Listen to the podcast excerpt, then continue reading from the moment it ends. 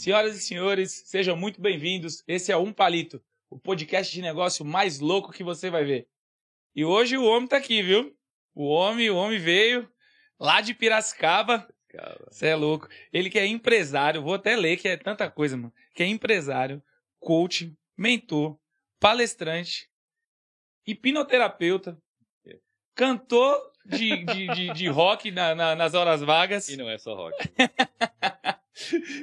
Marcos Feixas, meu grande Ô, amigo. Meu brother, cara, brigadão. É, muito bem-vindo, mano. Eu que agradeço aí ter chamado, assim, é, de antemão, já te agradeço não só ter chamado, mas pelo objetivo do podcast. Eu, eu tava batendo um papo com ele, né, tomando um café aqui, e o objetivo é bem maior do que, do que só bater papo, cara. Então, eu, ouvam, ouvam, ouvam com, com, com, com atenção, porque tem muita coisa que vem aí. Não por causa da minha história, ou nem por causa da história dele, mas, cara, sempre experimento alguma coisa, só mais gotinhas aí de, de fruta que vale a pena pra vocês, pra todo mundo. Cara, é, é, é demais, mano. E assim, para o pessoal ter um pouco de noção de quem é você, cara. é, eu não sei se em outras oportunidades eu já disse isso, se todo mundo sabe disso, mas o grande sonho da minha vida era ser um vendedor, né? E eu trabalhava como analista de sistemas, consultor. Em uma oportunidade, não me lembro o ano, que já faz um bocado de tempo, acho que 2014, Faz sei lá, para aqueles tempos lá de trás. E eu tava num cliente na Isapa e conheci o Tiagão, o Rubão e o Jorge. Jorge, E a gente foi almoçar e tal. Aí eu falei pros caras, meu, eu, eu tô trabalhando de consultor e tal, mas, pô, eu queria mesmo é vender, cara. Você é louco, eu queria vender, queria vender Proteus, vender, vender o que fosse, cara, eu queria vender. E aí os caras me falaram assim, porra, mano, você precisa conhecer o Marcão, velho. Marcos Feixas é o nome dele, anota aí. Porra, o cara, meu, ele manja tudo de venda, cara. Ele vende é, é, é, é, refrigerador pros caras do Polo Norte. E era um termo que meu pai, que o pessoal usava pra descrever meu pai. Então a, a identificação já foi dali, já bateu, né? E aí, cara, os caras me falaram tão bem de você que eu falei, meu, eu preciso conhecer esse cara. E aí a gente foi se conhecer como assim, como um, um mentor conhece um mentorado, como o, o, o mestre Miyagi conheceu o menininho lá, que eu não lembro o nome lá, do, do Karate Kid, né? Então, porra, e eu, caramba, sempre prestava muita atenção e anotava e conversava e tentava entender. Mas, assim, fazendo uma análise de tudo isso, a coisa mais relevante pra mim, cara, foi a forma como as pessoas que, que trabalhavam com você te viam. Porque, velho, o vizinho ser um cara gente boa, o tio, tio Ned ser o cara gente boa, é, é muito tranquilo, porque você só tá com ele nas horas boas, só tá com ele no churrasco, só tá na hora de fazer alguma coisa.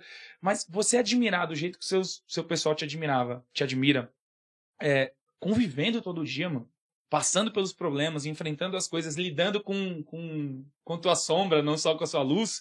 É. E mesmo assim os caras escolherem te admirar do jeito que te admirava, porra, aquilo pra mim foi um negócio que eu falei, meu, esse cara é- é- vale a pena. Então, quando eu comecei a montar o podcast aqui, você foi uma das primeiras pessoas que eu pensei, falei, pô, preciso bater um papo com o Marcão. O pessoal precisa saber quem é ele. Quem não sabe ainda precisa saber, porque, pô, esse cara é, é fera demais, mano. Obrigado. E, e, mano, conta pra gente um pouquinho aí da, da- das coisas que, que você faz e um pouquinho das coisas que você fez de uma forma resumida pra gente saber mais ou menos quem é o Marcos. Antes disso, eu vou fazer uma coisa diferente. Marcos com U. É, Mar Marcos. Mar Marcos Feixas, né? É, eu vou falar uma coisa um pouco diferente. É, ele- nós nos conhecemos numa empresa que eu, que eu tinha vendido lá. Foi uma venda complexa, como todas as vendas B2B são. E B2B de valor maior, você tem que brigar. É, convencer um monte de gente na empresa e convencer que você é melhor do que todo um monte de gavião que está olhando que querem a mesma carne que você está lá. E assim, é, isso é uma coisa complicada. No meio do caminho, esse pessoal que você falou, Rubão, Jorjão, Tiagão, cara, são pessoas que eu amo, que formei do começo, formamos, nós nos conhecemos e nos formamos juntos, e ele está sendo humilde, porque em um momento dessa implantação, eu falei, cara, deu, não, não tava acontecendo uma coisa como tinha acontecido. A gente aprendeu muito. E vamos falar um pouquinho hoje, se der tempo de antifragilidade, acho que se, se tem uma coisa, se tem um recado que pode dar para todo mundo é aprenda com os erros. R, R, R para aprender com os erros. Quanto mais você erra, mais você entende o processo, mais você fica mais forte. Você vira um super-herói se você errar tudo em dois anos. Então, erre à vontade e aprenda com o erro, né? É, saiba a diferença de insistência e persistência, que tem uma coisa bem complexa aí. É, conhecer ele pedindo ajuda. Você lembra? chamei você e seu sócio na época, né? Né? Falei, cara, meu, meu pessoal, é, por alguma coisa a gente tá pecando, tá faltando alguma coisa, aí nós fomos tomar uma cerveja no shopping inteiro? Não. Nós tomamos uma cerveja no shopping. Eu acho que a primeira foi. Não foi lá perto da Isapa mesmo? Que foi lá naquele Parmegiana lá? Ah, foi, foi. foi acho que mesmo. foi ali a primeira. Foi, verdade. Aí eu pedi ajuda pra ele, ele e o, e o sócio dele, eles nem perguntaram quanto ia ganhar. Então, assim, uma gratidão pra você. Só vai falar isso aqui hoje. Mas, cara, o que, que eu preciso fazer? A palavra dele foi, o que, que eu preciso fazer? Cara, na verdade, eu não sei. Meu time eh, tinha naquele momento, acho que uns umas 20 pessoas na empresa, 20 consultores, a gente organizando tudo isso, o Tiagão com a batuta na mão, até aquele momento eles não tinham a visão ágil, era PM, PMI, né, projeto em cascata, a gente não tinha o conceito de agilidade ainda, e ali nos fez aprender o que virou simplesmente o maior, o maior diferencial da NAD a partir dali, da minha empresa a partir dali, que é como gerenciar um projeto grande, entregando aos poucos e validando e errando em, em semana, não em mês, dois, três, quatro meses. Isso fez a diferença completa nos custos finais dos projetos depois, mas aí a gente fala sobre isso. Então eu queria agradecer. Você ne- nem sei se eu te paguei. pagou, pagou, é louco. Eu nem sei se eu te paguei, tava com o financeiro lá. Mas, mas ficou, ficou uma, uma, uma, uma- um sentimento, uma sensação assim muito, muito legal. Você, junto com o Marco, né? Na época era o Vinícius, o Gregório e o Michel. Tá, vocês não me, É. não me perguntaram eh, quanto que ia custar, quanto que ia cobrar. Fala assim, o que, que eu tenho que fazer? Aí vocês se engajaram com o pessoal lá. Eu, eh, de uns bons anos pra cá, eu tento ao máximo não entrar na operação, porque se eu entrar na operação, eu sou um rolo compressor, isso é ruim. É. Isso é ruim. Então eu falei, eu, eu contrato, confio, contrato, treino, confio e vamos rezar. então, contando um pouquinho da minha história. É, tenho 51 anos de idade, já fiz um monte de coisa na vida. Como a maioria dos empreendedores brasileiros, eu comecei é, por necessidade, necessidade pura. Não tenho uma formação catedrática, MBA em nada, não tenho faculdade, eu não tenho faculdade. Terminei Eu ma- também não. eu, eu- eu não, eu não falo com, com, com orgulho, porque a impressão que eu tô falando assim, que estudar não é importante. Mas É. pelo contrário, eu troquei a faculdade por 24 horas de microcertificações. 24, se eu posso falar, que é, é, são 24, e até dormindo eu penso no que eu preciso aprender pro dia seguinte. Isso é bom por um momento e é ruim por outros, então não, não, não falo bem nem mal de não ter faculdade. Só não tenho faculdade, né? Realmente não tenho. Mas é meio que um padrão esse dos empreendedores, cara. Assim, é, eu, eu vejo um monte, a, a grande maioria, né? Na hora em que tá todo mundo estudando, o cara tava empreendendo, o cara tava errando, o cara tava testando. E aí fala, pô, o cara não estudou. O cara estudou muito mais, caramba. Só que não foi aquele estudo tradicional. Ele estudou o que ele precisou estudar. É. né? É, é um, é um outro conceito. É, é, e tem a ver com agilidade, né? Que eu nem tinha na época esse, esse conceito. Assim, é... nos foram formados. A gente foi formado pela TV, pelas instituições de ensino e tudo mais, que você tem que acordar às oito, trabalhar até as, é, estudar. Enquanto você estuda, não dá para trabalhar, porque você faz uma coisa ou faz outra. Então você estuda, estuda, estuda por quatro, cinco anos e depois vai aplicar. É, na área de tecnologia, se você ficar sem estudar um mês, você já está defasado. Então, como é que eu vou estudar cinco anos? Não dava. Só que eu não fiz essa cognição, eu não, eu não, eu não estudei. Porque não tinha dinheiro e faz parte da minha história aí. Meu pai. é, Posso contar? Pode? Então, legal. Então, beleza. Meu pai é fotógrafo, é, minha mãe dona de casa, ambos família muito pobre, fizeram tudo o que eles puderam fazer pra gente, mas me teve com 23 anos, né? Então, meu pai me teve, é, e eu falo que eu acordei com 25. Até os 25 anos eu eu dormi. E aí eu conto parte dessa história porque que eu falo que eu dormi. O meu pai era um moleque e tinha outro moleque na mão. Tanto que eu brincava com meu pai de, de lutinha, né? Quando eu tinha dois, três anos de idade. Então, assim, eu vi o meu pai muito presente e, e com um olhar pro, pro, pro, pro, nada, assim, pensando o que fazer para alimentar uma família. Que dois anos depois veio a minha irmã, a Fábia, em suma, foi assim. A gente, é, em novembro agora, minha, tava eh, saindo de Piracicaba para trazer minha mãe para São Paulo. É, eu conversei por uma hora e meia com a minha mãe, que é o, tra- o trajeto, e ela, e eu- ela me contou o que ela nunca tinha contado. E que do momento que é, eu nasci Até meus 23 anos de idade, que foi um momento que a gente mudou de um lugar para outro, nós moramos em 26 casas. Caramba, velho. 26 casas. É, por quê? Porque meu pai eh, pegava o fiador, que era o meu tio, Jairo, falecido, eh, ficava seis, sete meses, não conseguia pagar. E não porque era caloteiro. Eu sei, eu falo com honra, meu pai, não é mais vivo, né? É, ele tentava fazer o possível e a gente mudou, mudou, mudou, mudou. Entre essas mudanças, é, a, a minha cabeça, é, como, como pessoa, né, naquele momento era, cara, onde nós vamos estar daqui a seis meses? Você não sabia. Então, com essa inconstância que era muito, foi muito negativo em um momento, virou o meu, eu acho que é a minha principal fortaleza. Eu não tenho medo de mudar, zero. Eu tenho medo do zero. Se eu precisasse fazer agora e abrir uma cervejaria contigo, nós, eu vou com a minha alma se eu comprar aquilo. Eu não tenho medo de mudar. Não tenho medo. Só que é, até os 23 anos de idade isso me pegou com muita força. Porque eu não tinha raiz. Eu não tinha raiz. E me lembro de. Onde eu mais fiquei tempo foi acho que dois anos na casa de um tio meu, de uma tia minha, falecida tia Bela, uma pessoa que eu amo de paixão, onde você tiver, tia. É... E depois a minha avó, tomo meio com minha avó, meu, meu, então assim, meu pai tentou, fez o que ele pôde, não conseguiu, dentro da ignorância dele, Bezuto, assim, é, é, ele fez o que ele pôde. Ele me apresentou aos, quando tinha sete anos de idade mais ou menos, eu me lembro que era pequenininho, andava com o tonka ainda, ele me apresentou uma bola, futebol. Depois eu uni essas peças, tá? Uhum. Vou te contar o que aconteceu, depois eu uni essas peças. E aí eu chutei, mas não deu certo, ele vendeu a bola. Eu fiquei bravo com ele. Ele vendeu a bola. Puta, meu pai vendeu a minha bola.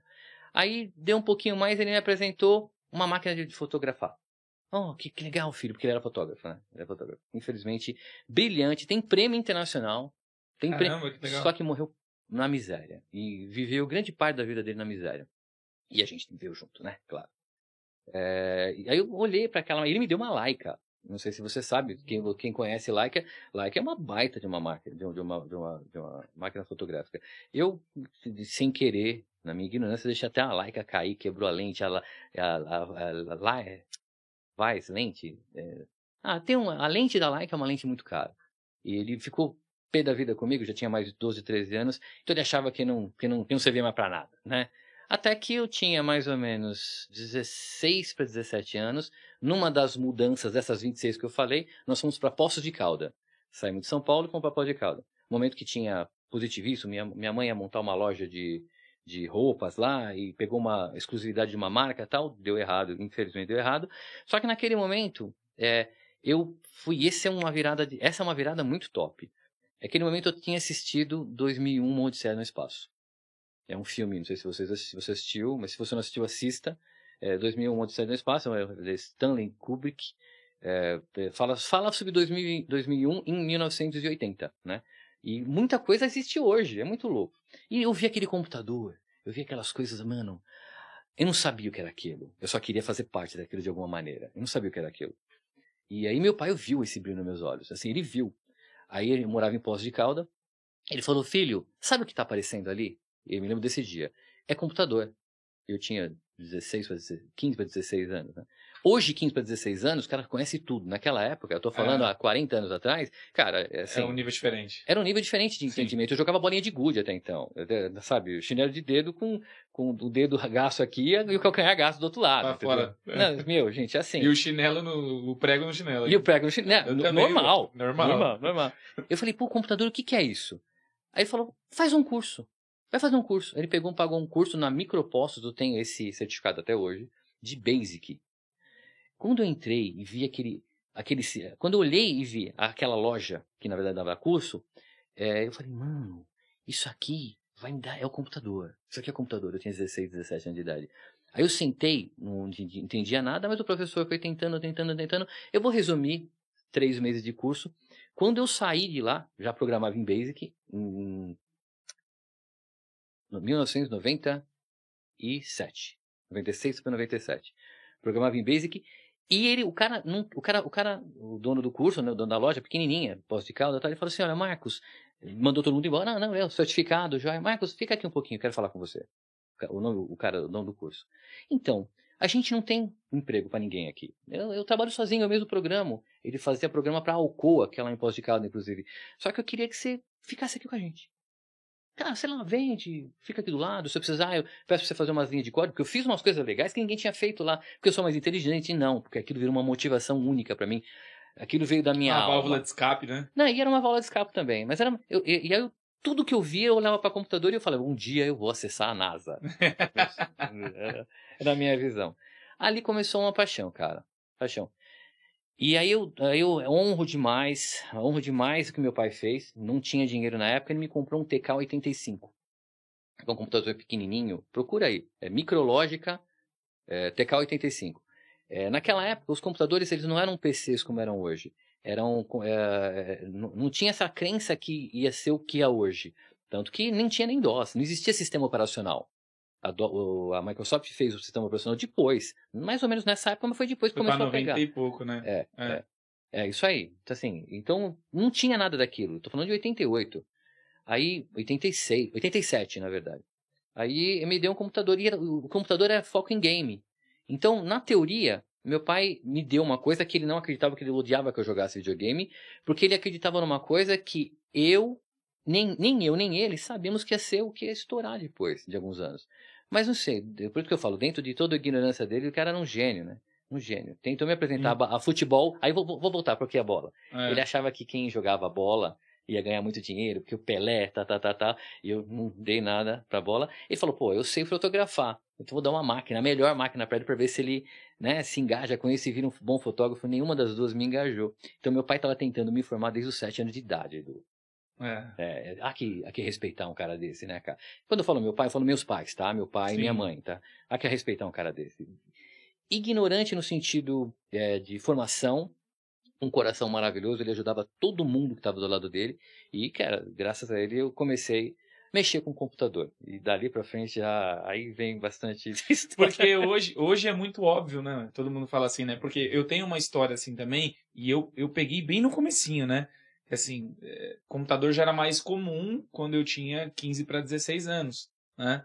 É, 14 anos, 14 anos mais ou menos. Foi quando, foi quando aconteceu assim. E eu falei pro meu pai e tal, que eu queria um computador, que não era mais para pagar a pensão e tal, que minha mãe quase morreu com esse negócio, inclusive. E comprei uma briga da porra. Mas aí meu pai me deu o computador, e aí quando veio aquela brigaiada toda, minha irmã, minha mãe, que a gente passava muita necessidade e tal, e aí eu falei assim, eu vou ganhar a minha vida com isso. É, é, é muito comum, porque hoje em dia tudo se usa computador, né? Pra mim, porra, é, eu vou ganhar minha vida com isso, mas não é todo mundo que tem uma empresa de tecnologia, É, né? sim. E eu sonhava em ser vendedor e eu vendo tecnologia. Então, tipo, tem muito a ver. Fez muito sentido pra mim. Mas no seu caso, é, é mais antes ainda. Então, naquela época, cara, ninguém acreditava num negócio Não. desse, né, velho? Tanto que eu mesmo não sabia o que era aquilo. Eu usei o computador, e aí você vai, você vai entender que é muito legal isso. É, eu usei o computador para fazer games. Eu fiz um monte de gamezinho e tinha uma tal de um game. E é, bom, é aquilo. Se vocês procurarem, vocês vão perceber o que que era o TK-85. Era pixelado. A tela era 80 por 24 pixel. Então eu tinha que montar uma aranha com 80 por 24. E tinha 16 Caramba, e que tem no máximo 16k pra fazer. Então tinha uma aranha que eu chamava. Que depois meu primo, né, que é hoje mora nos Estados Unidos, ele falou que eu era, eu era o único é, desenvolvedor de jogo com 16 anos de idade, cara. Desenvolvedor de jogo que fazia um jogo que eu sempre perdia. Vou explicar por quê. Porque é, a- a- a- o processamento não é como é hoje, que é paralelo. Era ciclos, né? Então, assim, eu, eu pegava a aranha, então andava um ciclo. Se alguém atirar, é assim, ó. Então, assim, e eu não conseguia fazer com que esse ciclo você tivesse alguma maneira de o seu tiro chegar na aranha. Então a aranha descendo, tipo Space Invaders, né? Ela ia descendo assim. Uma hora ela ia chegar. E ela pegava, sempre pegava. Então o objetivo da, do objetivo é o seguinte: eu não conseguia fazer com que sincronizasse o tiro, porque a tecnologia. Aí eu vou falar uma coisa que parece louco, mas eu estava na visão maior do que a tecnologia daquele momento. eu não conseguia fazer. Mas assim, um ano, dois anos depois, é, a, o TK-85 era da, Hot, da Michael, Michael. Michael alguma coisa. Michael, Michael, Microsoft. Não era Microsoft, mas era uma coisa parecida. Mas era micro alguma coisa. E um ano depois, o, a Gradiente fez o MSX e a Sharp fez o Hotbit, que eram computadores que trabalhavam de forma paralela e, eles, e você conseguia montar imagens muito melhores do que tinha no, no, no... Ou seja, era tudo game.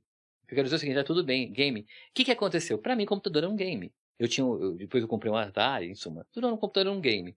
Então o que eu fiz? Eu vendi o computador. Sem saber. Que aquilo era o top. E meu pai ficou puto da vida comigo. Porque eu vendi o computador como sendo o quê? Um videogame. videogame, videogame. Então eu vendi até com, com as linhas de código que eu tinha feito pro cara, ficou todo felizão e tal. Quando meu, meu pai viu aquilo, ele ficou pé da vida comigo. E eu nem sabia por quê, né? Pra mim, entender não- depois, né? foi entender depois e assim, entender com bastante força, né? E, e de todas as coisas assim que te aconteceram na infância, é, qual que você acha que foi o, o grande fruto que você colheu na vida adulta em relação a hábito, em relação à visão, em relação a. Porque eu sei que são, é, um, é um conjunto de vários de, de, de várias coisas que a gente colhe. Mas olhando de uma forma geral, o que que você acha que você mais colheu de positivo? Uau, é, a minha vida foi muito escassa, Edu, mas muito escassa. E eu, eu falo com orgulho, nem, nem sai lágrima dos olhos, mas já saiu. Já saiu, porque tá bem resolvido hoje, né? Mas é, foi muito escassa. Então eu tenho, eu não tenho medo. Foi muito escassa e eu mudei muito. Eu mudei de lugares muito. Então eu não tenho medo de zerar e mudar. Se eu precisasse fazer um reset e tanto que quando é, casei pela segunda vez, né, com a Elaine, eu falei pra ela que se me soltassem pelado no, no Ártico, eu dava um jeito de empreender lá. Porque eu não tenho medo de Que ficar foda, sem né? nada. Eu não tenho medo de ficar sem nada. Eu não tenho medo de mudar. Eu só tenho que me adaptar. E eu acho que essa. Então a resiliência é uma resiliência. Só que essa palavra resiliência eu não, eu não, eu não gosto muito, porque a resiliência mostra. O que, que é resiliência? É a capacidade que todo material tem de você mudar ele e voltar para, para, para, para o Sua forma original. para a forma original. Hoje isso não é muito legal, né? O bom é você mudar e se adaptar. Eu sou mais com, o- com, a, com a fala do Bruce Lee. Be water, my friend. Né? Seja água. Água, onde você puder, ela, ela vai estar conformada, e não é com, conformada de aceitar, mas ela vai se, ela vai se adaptar onde ela estiver, né? É, tem uma, uma frase bem legal do, do, do Bruce Lee que ele fala sobre isso. Então, assim, resi- resiliência para voltar. esse, essa frase dele é demais, cara. É demais. Eu não consigo replicar agora, mas é. No, no final ele fala, Be water, my friend. É, É. demais, demais. É, resiliência, não ter medo de mudar. E você vai sempre carregar a sua essência aonde você estiver. Não importa aonde seja. Então não importa o que você tem naquele momento. É o que você levou. E conhecimento você leva para tudo quanto é lugar. É isso. Que foda. Caraca. E você fala muito sobre uma coisa sobre mudança, assim, né, velho? Mudar, mudar, mudar. Mas eu, eu entendo que a gente tem ciclos, né? Então, tem ciclos onde a gente. é, é, lógico, os hábitos e, e a forma de enxergar as coisas, é, a gente vai adaptando todos os dias sem nem perceber. Mas tem alguns momentos na nossa vida em que a gente fala assim: cara, eu tô diferente. Boa. Tipo, é como se fosse um ciclo. Você sai um pacote de atualização, é uma versão nova do Marcos Feixas, uma versão nova do Eduardo, e a gente tem certeza, pô, tô atualizando essa versão nova. E, e, e a gente tem noção disso. É, como que você percebe esses seus ciclos, cara? Puta, que legal, que pergunta joia. É, Na, na sinopse, quando você me apresentou, você falou coach, palestrante, né? E hipnoterapeuta. Por que tudo isso? Porque assim, é, eu sei, é, como eu sou de TI, eu sou nerd de, de formação, apesar de hoje eu não, não, não me, me, me- parecer mais nerd, né? né? Isso é uma, no conceito A gente é um nerd legal. É, então, é, o- é o nerd da terceira fase. Tem a É. segunda fase do nerd, nós somos um nerd da terceira fase. É, eu, eu acredito demais que isso aqui é um hardware. Isso aqui é um software que tem aqui dentro. O que define quem você é não é o seu hardware, é a maneira que o seu software está programado. E a partir dos sete anos de idade, e por isso eu vou fazer hipnoterapia, tá? A partir dos sete anos de idade, tem coisas pré-programadas lá que não foi você que colocou. E nem suas crenças. E nem o que você é a partir dos sete anos de idade. A sua percepção do mundo. Mas você cria uma percepção do mundo e você usa ela para sempre, até você entender que ela não é para sempre. Você muda dia a dia.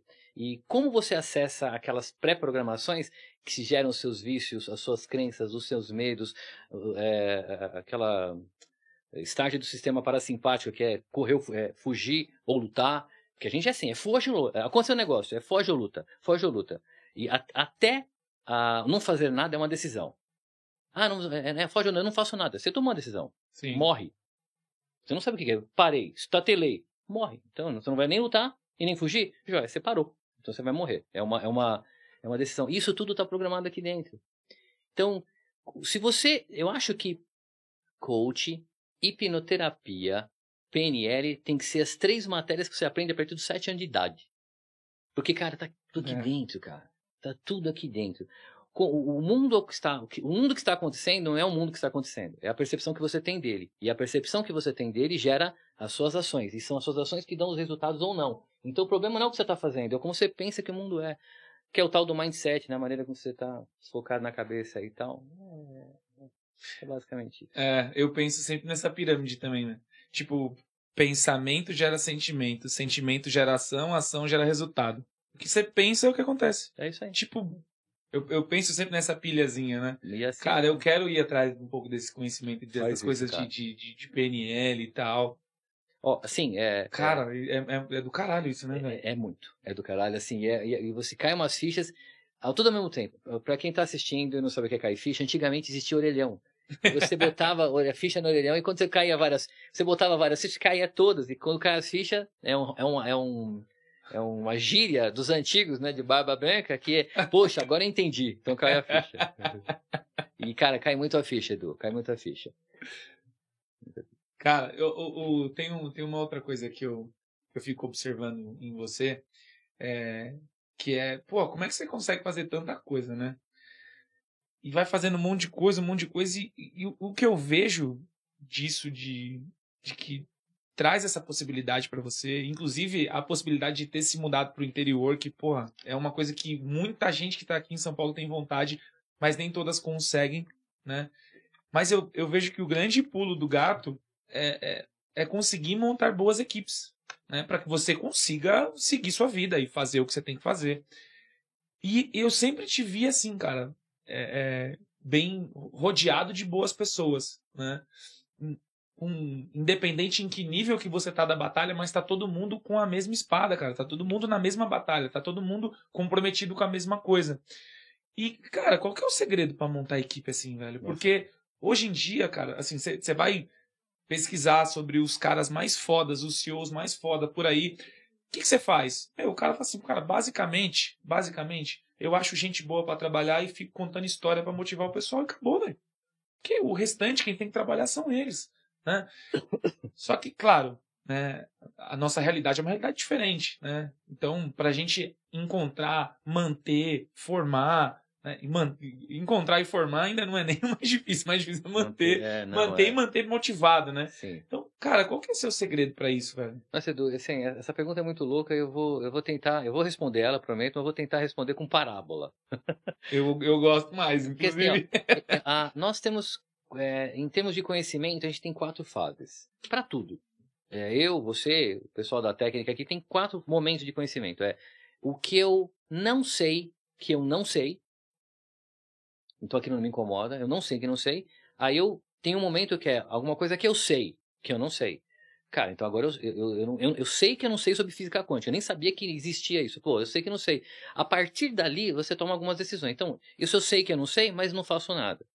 Mas se eu faço alguma coisa que a partir desse momento é o que eu vou estudar, eu vou, vou atrás, você vai entender onde eu quero chegar, eu, a, a, eu entro na fase do eu sei que eu sei. Só que eu sei que eu sei não é a fase de masterização. A fase de masterização é aquela que eu nem sei que eu sei. Cara, eu faço isso e nem sei como. É, isso é uma delas. É, e talvez o, o, o, a trajetória responda a sua pergunta.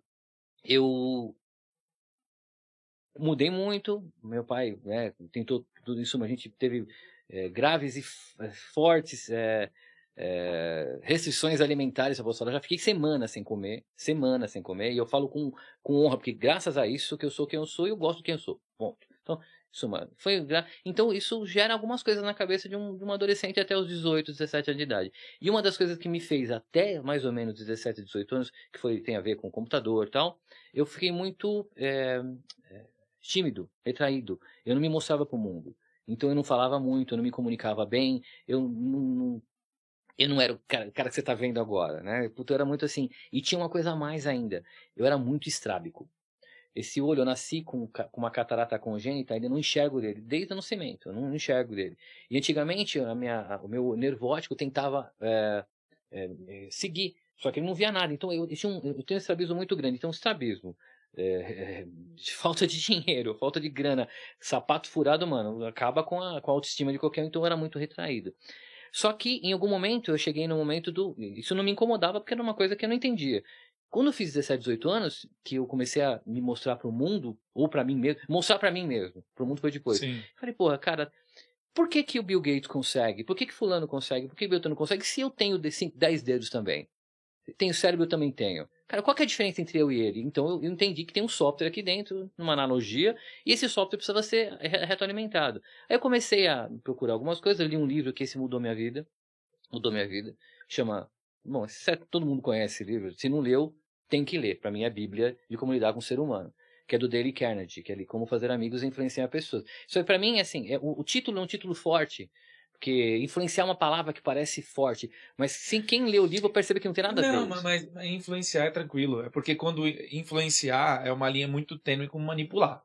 Então, quando fala influenciar, a gente tende a talvez entender o lado negativo da coisa, mas influenciar é uma coisa boa, pô. É, é, é, aqui na, no consenso natural, é. influenciar é ruim. Você falou é. as palavras. Manipular, eu pego e te mudo.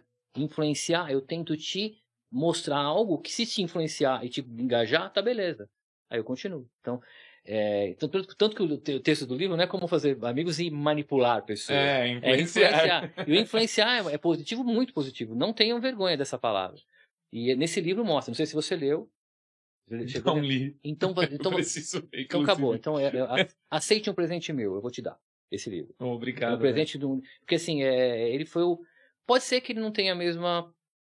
É, é, mesmo impacto. Impacto que teve para mim naquele momento, mas eu entendi, poxa, é por isso, né? Cara, eu, eu preciso me mostrar, preciso falar um pouquinho mais tal. E, e isso começou um, um momento de eu aprender a lidar com pessoas. E quando você aprende a lidar com pessoas, tudo muda tudo muda, porque é, nós não somos ilhas independentes. Apesar de sermos um completo universo, nós somos ilhas interconectadas. A gente precisa se conectar. Em todo momento eu preciso, ou pessoas precisam de mim.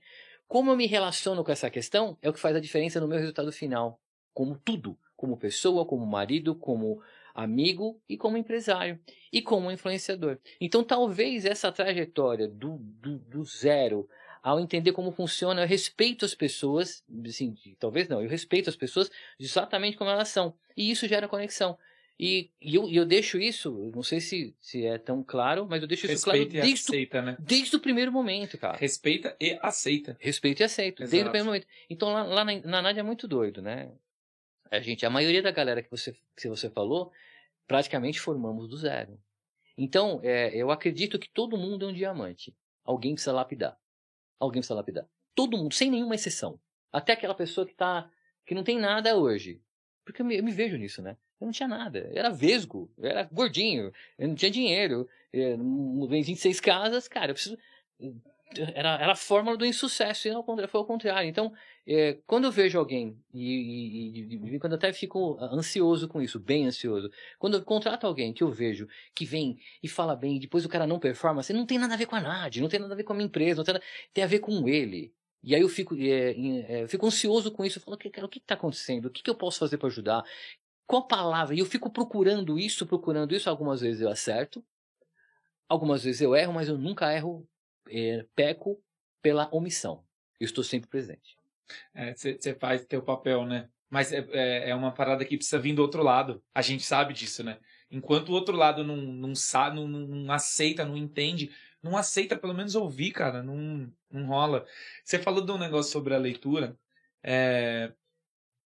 Eu tive nenhum, nenhum hábito de ler até um certo tempo da minha vida. Cara, acho que eu não li nenhum livro até, sei lá, os 23, 24 anos de idade. Acho que o primeiro livro que eu fui ler foi nessa idade. E aí eu não tinha muito prazer de ler e tal. E eu fui meio que ao longo do tempo descobrindo o porquê. Cara, um monte de gente me indicava um monte de livro. Pô, você tem que ler esse e tal. Aí eu começava a ler. E não digo que são todos os livros, mas alguns. Quer dizer, né? Eu não li muitos, mas eu vou dizer dos que eu tive experiência, tá? Tem muitos livros que você começa a ler e o cara tem toda a mensagem para te passar com 30, 40 páginas. Só que existe um padrão de que o livro tem que ter 200, 300 páginas e o cara fica repetindo a história e contando a história de diversas formas diferentes. Só que, cara, para quem é extremamente autodidata, quem é imperativo, para quem tem toque pra caralho, síndrome da perna inquieta, que nem eu tenho, sei lá, que a cabeça roda em diversos sentidos ao mesmo tempo, porra, muitas vezes é, eu já captava a mensagem e beleza. Cara, peraí, dali até o final do livro, vai ter algum conteúdo que vai me agregar? Vai, mas vale eu ler tudo isso por causa de três, quatro insights? Porra, caramba, será que eu não consigo isso de outras formas? Aí eu falei, mano, eu acho que essa história é uma história que eu tô contando para mim mesmo, para eu não ler. Deixa eu ler. Aí comecei a ler os livros até o final. Os livros que eu sentia isso, eu li até o final. E, cara, eu, eu vi que, tipo, minha percepção não estava tão errada. Só que aí eu comecei a encontrar os escritores que me faziam sentido. É. Por exemplo, Napoleão, Napoleão Hill. Porra, todos os livros que eu li desse cara, eu falei, meu Deus do céu, mano, esse cara aqui, abaixo da Bíblia, é o livro Uau, que são os livros que eu preciso ler, né? Até, meu, ele, ele leu lá, escreveu o Pense e Riqueza. Porra, é, é... Eu não gosto muito de livro de finança, mas não tem nada a ver sobre finança, cara. É, é a mentalidade. É, pô, aquele estudo que ele fez, a forma como ele se dedicou, dedicou a vida dele para o conhecimento de, de pessoas, para multiplicar. 500 empresários, cara. 500, não, bicho. 500 bem-sucedidos. Ah, sim, sim, sim, sim, sim. E, e não sei quantos mil mal-sucedidos. É. Porra, então, cara. Não, tem que respeitar. É, é muita coisa. Então aí eu comecei a ler conteúdos assim e aí eu vou te dizer, não, eu, me indiquem livros, pelo amor de Deus, tá bom? Porque até agora é esse cara foi o que eu encontrei que eu falei, porra, já me falaram muito bem do, desse livro, já me indicaram. Ó, eu ainda não cheguei nessa página, mas eu quero chegar. Então e, aceito o presente. Vou te falar uma coisa que talvez te anime, te influencie para chegar nisso. Você sabe quem é, é, bancou o trabalho do Napoleão Hill? Esse cara aí. Andrew Carnegie. Que é esse escritor? Não, é o, o Dale, é, é, Dale Carnegie é filho desse, é desse cara. O Andrew foi o cara que montou o, o, S Steel, que é a empresa gigantesca dos Estados Unidos. Ela ficou multibilionário. Né? É, então, assim, não é. Eles têm a mesma mentalidade. Uma abordagem parecida, mas é claro. Você falou uma coisa legal sobre o, o livro conta história, fala e podia chegar logo direto no ponto. Você é, é os 20%.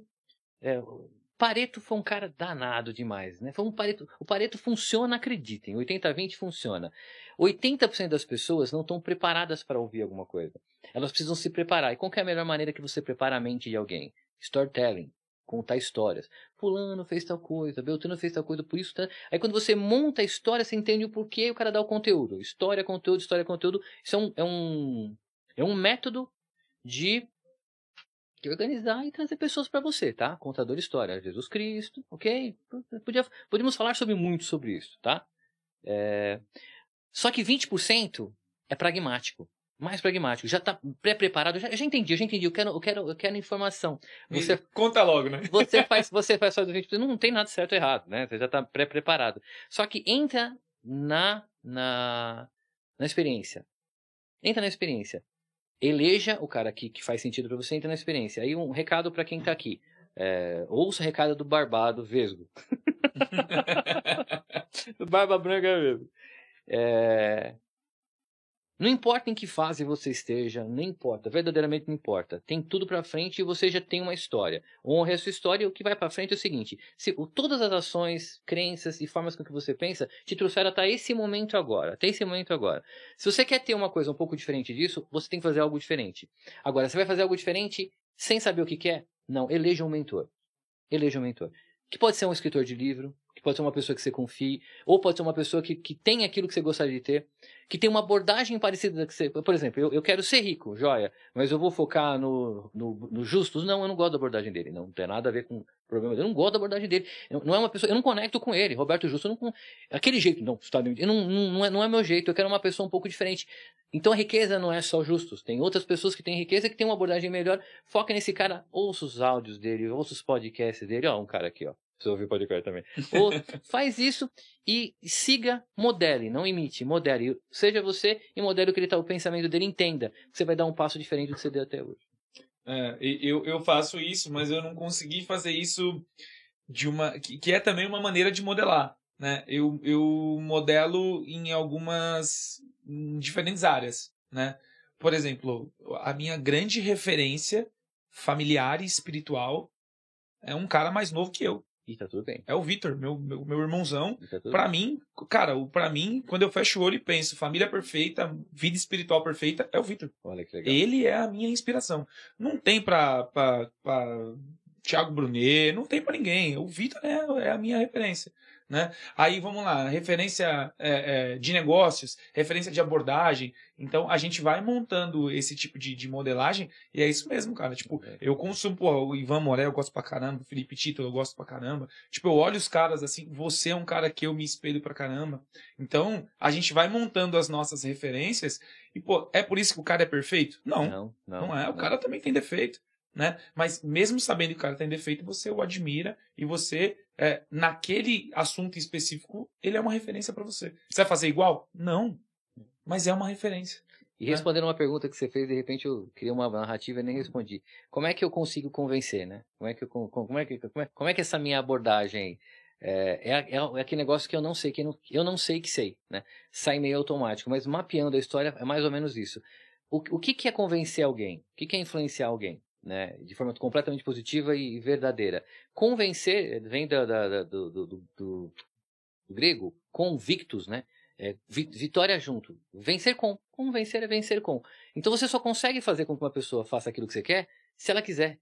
E se ela for ganhar com aquilo, de alguma maneira. Então a sua habilidade tem que ser em saber quem ela é, o que, que ela precisa, dar o que ela precisa, para que juntos vocês vençam em alguma coisa. É fácil fazer? Claro que não. Porque eu tenho eu. A gente é, a gente é naturalmente. A gente apre- a primeira palavra. São duas palavras que a gente aprende quando nasce: meu e não. Meu. É meu, meu. A gente é, a gente é naturalmente egoísta. E tem um porquê, não, não dá pra falar nesse podcast, mas de um dia se quiser marcar a gente fala sobre isso. tem um porquê, tem um porquê. E é, e é antropológico isso. É DNA, né? É meu e não. Então a gente só pensa na gente. E, e não tem errado você pensar na gente. Você pensar em si mesmo. Você fechar o olho e olhar pelos olhos da outra pessoa não é uma coisa fácil. E quando você, quanto mais você exercita esse músculo, mais você percebe que as pessoas têm necessidade. E quando você supre aquela necessidade, de alguma maneira in- introduzindo a sua ideia, vocês vencem junto, né? E aí que convencer é basicamente convence cliente, né? Conven... Existe um cara que chama Eugene Schwartz. É, foi um psicólogo que colocou uma, uma, uma, uma, tese na década de 70 e ele mapeou a jornada de entendimento das pessoas. E quando eu entendi isso, é, mudou muito a minha percepção de como abordar. É, o, quem bebe dessa fonte é o Simon Sinek, com o livro Comece com Porquê, não sei se você já leu. Se você não leu, é, pelo menos vai no, vai no, no, no, no, YouTube e procura é, Start With Why. Eu já, já ouvi falar. Já. Cara, é, é- é gigantescamente top. E o, o- só que ele, o, o Eugene Schwartz, que é Eugene Schwartz, né, Eugene Schwartz, ele criou a fase basicamente do entendimento de todo mundo em todas as situações. E é basicamente em cinco fases. Você está em cinco fa- em um- uma dessas cinco fases em alguma área da sua vida, eu, a técnica, tá todo mundo em uma dessas cinco fases. A primeira fase é o seguinte, ó. Não tenho percepção de nada, então nada me incomoda. Não preciso de nada. Então, essa- nessa fase eu tô neutro. Nada me incomoda, nada está fazendo comigo, não tenho problema algum. Eu acho que não. Eu acho que não. A segunda fase é o seguinte, eu, tenho uma dor, eu tenho uma dor. Só que eu não sei qual é o problema que gera essa dor. É a segunda fase. Essa segunda fase, é, da segunda para a terceira, é muito rápido, porque quando você tem uma dor, você entra, cara, você precisa resolver, então você começa a procurar. Então a segunda fase, eu tenho uma dor, mas não sei o problema. A terceira fase, cara, eu tenho a dor e já sei a origem dela. É a terceira fase. A quarta fase, eu tenho a dor, já sei a origem e já sei quem resolve. E a quinta fase está tudo resolvido. Ah, Marcos, que coisa lógica, não é? Não é. Quando você cria uma abordagem, você não sabe a fase que o cara tá, você subentende que o cara pode estar aqui, o cara nem tem dor ainda. Ou você, você tem um produto maravilhoso que você quer convencer a pessoa a comprar, mas o cara nem sabe se precisa.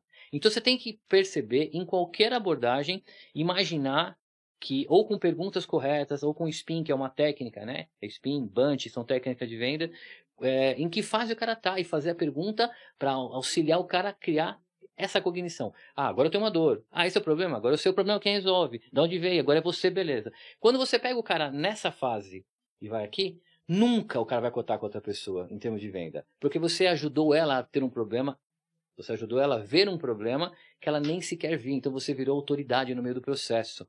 Então, cara, o seu preço acaba de não sendo importante assim. Mas agora você pega uma pessoa, já sabe o problema, já sabe da origem. O cara tá pedindo uma cotação para você e você não consegue ver nada que ela não viu ainda, você é só mais um sendo cotado. Então é só ver qual é o preço mais barato, dá um centavo a menos e você fecha. Então é, convencer clientes é basicamente isso. Caraca, velho, que foda isso, né? É, é coisa que às vezes a gente faz sem ter técnica, a gente faz sem entender né? Mas o, o, dia a dia com a equipe, o dia a dia com o pessoal para trocar ideia também, é, isso aí é super utilizável, né? Qualquer tipo, você botou uma aplicação para cliente, mas isso é em qualquer nível de conversa, né? Qualquer nível Caraca, de conversa. velho. Qualquer nível de conversa. Que foda. Não, pô, bom. que da hora isso. a gente tinha, a gente tinha falado aqui anteriormente, né, sobre a leitura e tal, é, e em relação a esses níveis de entendimento, sei lá, eu não tive uma origem muito, é, como eu posso dizer, eu não tive uma origem dentro de igreja, não tive uma origem dentro de, de nenhum tipo de religião, né? Então, minha mãe ia, mas não muito, acreditava em Deus. Então, eu tenho uma relação legal com Deus, mas eu não tinha muito conhecimento, eu não tinha muito conhecimento, não tinha nenhum conhecimento, né? O único conhecimento para mim me bastava era, cara, eu não faço mal para ninguém. Não faço mal para ninguém. As pessoas que eu posso ajudar, eu ajudo, acabou. Então, Se você não faz mal para ninguém e ama o próximo, não importa qual a sua religião, cara. Mas não estou nem dizendo sobre religião. É, assim, a religião muitas vezes é um meio para que você aprenda, né? claro, né? Aprenda, boa, estude, boa. né? Então, é, só que esse é um negócio que começou a, eu comecei a sentir essa necessidade, talvez até essa carência, essa questão de não me encontrar com os livros e de procurar referências em algumas áreas eu não encontrar essas referências. Eu falo, cara, eu preciso estudar na fonte e a fonte é o livro mais antigo. Então eu vou ler isso aqui como um livro. Uau, né? Uau, boa. E aí comecei a ler, e cara, só que é uma leitura muito densa. É muito densa, então é muito pesado. Às vezes eu fico, sei lá, uma hora para ler um parágrafo, para ler uma frase, um versículo. Então é, é muito denso, né? Mas está me trazendo um conhecimento surreal. Né? Eu entendo que, assim, dentro desses níveis de entendimento, eu não tinha essa dor, eu não tinha, não tinha, tava, tava tudo bem. Agora, eu acho que talvez eu estou no segundo estágio aqui, né? eu já bom. tenho, no, no, terceiro, talvez, vai. Eu, eu tenho a dor e já, já tô identificando e estou começando a entender como é que eu sano isso. É, e a pergunta que eu quero te fazer, cara, é, é o que é Deus para você? Ou o que é, é, é a, a essa força suprema para você? Porque, enfim, dá, Aonde você coloca a sua fé? Aonde você coloca a sua força? Nossa, que pergunta doida. É... Eu acho que Deus é amor. Beleza? Tamo junto? Joia. Ah, cada religião pinta o amor com uma história diferente. É... Então, qual a sua religião? Cara, eu me, eu me identifico com o catolicismo, mas não sou a, a, a, adepto a alguns dogmas. Não tenho nada contra. É, então é, é, difícil falar qual é a minha religião. Você, você me perguntou não qual é a minha religião, qual é a minha relação com Deus. Com Deus. Eu acredito que é, isso aqui é muito complexo, tudo isso aqui é muito complexo para ser um acaso. Então alguém muito maior que a gente, não importa quem seja, e que dá o nome da gente de Deus, dão de Deus, beleza, então é Deus, né? Mas alguém muito maior, mas muito maior que a gente é, fez tudo isso aqui. Não foi à toa. Então eu acredito em Deus. Acredito. Só que não tem um molde para. O caminho até ele não, não, não, não, ainda não me formataram uma religião para falar que o, o meu melhor caminho para Deus é essa religião. Eu já tentei. Eu já fui espírita, né? Assim, não praticante, mas assim, eu vi, eu acho legal, interessante a maneira com que eles encaram o caminho completo, tal. É, minha família era católica, minha avó era muito católica, então eu fui coroinha, eu fui, fiz primeira comunhão. Então, assim, eu entendo do, do, do que tem no catolicismo e tal, mas eu não me, é, eu não, não me encaixei 100% em nenhuma cadeira, nomenclatura, mas Deus eu acredito, eu acredito nisso. É, eu, eu fiquei, eu, por muito tempo na minha vida, eu pensava em Deus e eu pensava sempre numa religião. Então, quando eu pensava em Deus, eu, eu tentava me encaixar em algum lugar. E aí eu olhava para os lugares e olhava tudo redondinho e eu quadrado, ou tudo quadradinho e eu redondo, e, eu falava, mano, não, não, Encaixa, não consigo né? bater. Mas quando eu pensei, falei assim, cara, tipo, Jesus não tinha uma igreja, cara. Tipo, uau, é, uau, ele era a igreja. É tipo, isso aí. É ele e os caras sentavam lá do lado dele e era isso. Deram nome interpretando. É, então, mas peraí, cara, por que, que eu não posso, então, consumir esse conteúdo e praticar esse conteúdo né? Como eu já pratico, como qualquer outra coisa. E, e assim, e só vai ser mais conhecimento para mim. E, e, estreitar esse relacionamento. Então, peraí, por que eu não posso fazer isso? Para isso, eu não preciso necessariamente ir em algum lugar. Né? Se um dia eu sentir de ir em algum lugar e, e me sentir bem e, e for bem recebido e ou simplesmente, enfim, me sentir bem no lugar, tá ótimo, vou e tá tudo bem. Né? Agora, é, eu, eu, me, eu acho que eu me bloqueava por conta disso. Quando caiu esse paradigma, é mano, eu falei, cara, e assim, acho que o que muda é só a intenção, cara. Ponto, acabou. A intenção é, é eu muda. Ve, eu você ve... faz as mesmas coisas, só que sua intenção é diferente. Boa, boa. Você pode derrubar um copo, mas uma coisa é você vir aqui e derrubou, outra coisa é assim, não, eu vou derrubar esse copo. É muito diferente. Claro. A intenção é muito diferente. Né? E aí a forma como você lida com aquilo, repete aquilo ou não, a forma como você é, aborda aquilo ali tudo é diferente. É. Né? E, você falou uma coisa interessante. E você fez um curso de coaching, então eu vou falar algumas coisas que você sabe. Ponto A, ponto B, caminho, blá blá blá, tudo bem. O, o, ponto B é o amor, é Deus, né? É aquilo que é mais puro, que é a coisa certa. O ponto A é onde eu estou agora. Onde eu, como é que eu chego lá? Em carro que eu entro para ir lá, cara? Isso é religião. Se você precisa de um carro, está tudo bem, não tem nada errado entra naquele carro, se consegue, chega até lá. O importante é você chegar até lá, não importa qual veículo você vai usar. A religião é um veículo importantíssimo para chegar até o objetivo final, que é Deus, é amor, é acreditar nos outros, é, é respeitar os outros e é isso tudo. Você falou de coaching. Tem muita gente que banaliza coaching, né, cara? Porque, porra, é uma coisa fantástica. Tipo, a gente fez porra, em 2015, 2016 e tal, então bem no começo né? Mas depois esse negócio ficou banalizado pra caramba. E aí um monte de gente fazia um EAD de três horas e saía tentando mudar a vida de todo mundo e ficou um negócio chato.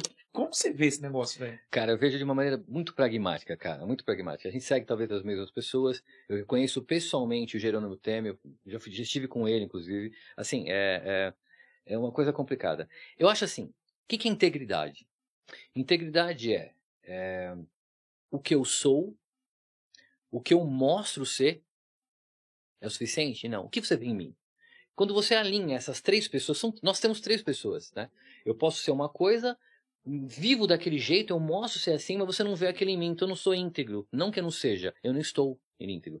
E eu acho que para todas as profissões e coaching sobre, sobre maneira, tem gente que está faltando integridade. Não estou falando integridade, não é que a pessoa é ruim. Não, ela tem boas intenções. Só que talvez ela, ela é uma coisa que ela não mostra, ou, que ela não, ou ela está mostrando uma coisa que ela não é. Ou uh, o que ela é não acredita bem, mas não está sendo bem visto do outro lado. E quando isso está descasado, Uh, se tem uma coisa que nós, seres humanos, aprendemos desde a época das cavernas, antes de soltar uma única palavra, é entender a expressão corporal. Cara, a sua expressão corporal mostra quem você é antes mesmo de você dar uma única palavra. Zero palavra. Então, é, se, se eu chego pra você, e aí, Edu, tudo bem? Aqui, ó, ó, ó, ó meu sorrisinho. Eu, eu falei, aí, Edu, tudo bem? Eu mostrei, dei a mão, tá tudo bem, né? Minha boquinha tá meio, meio, meio labial, né? Tem coisa errada. Então, quando falta congruência nessas três personas, o que eu sou, o que eu mostro ser o que as pessoas veem de mim, você não está íntegro. E a falta de integridade é, gera um monte de problema e dúvida. Eu acho que tem muito profissional, coach, que está faltando integridade.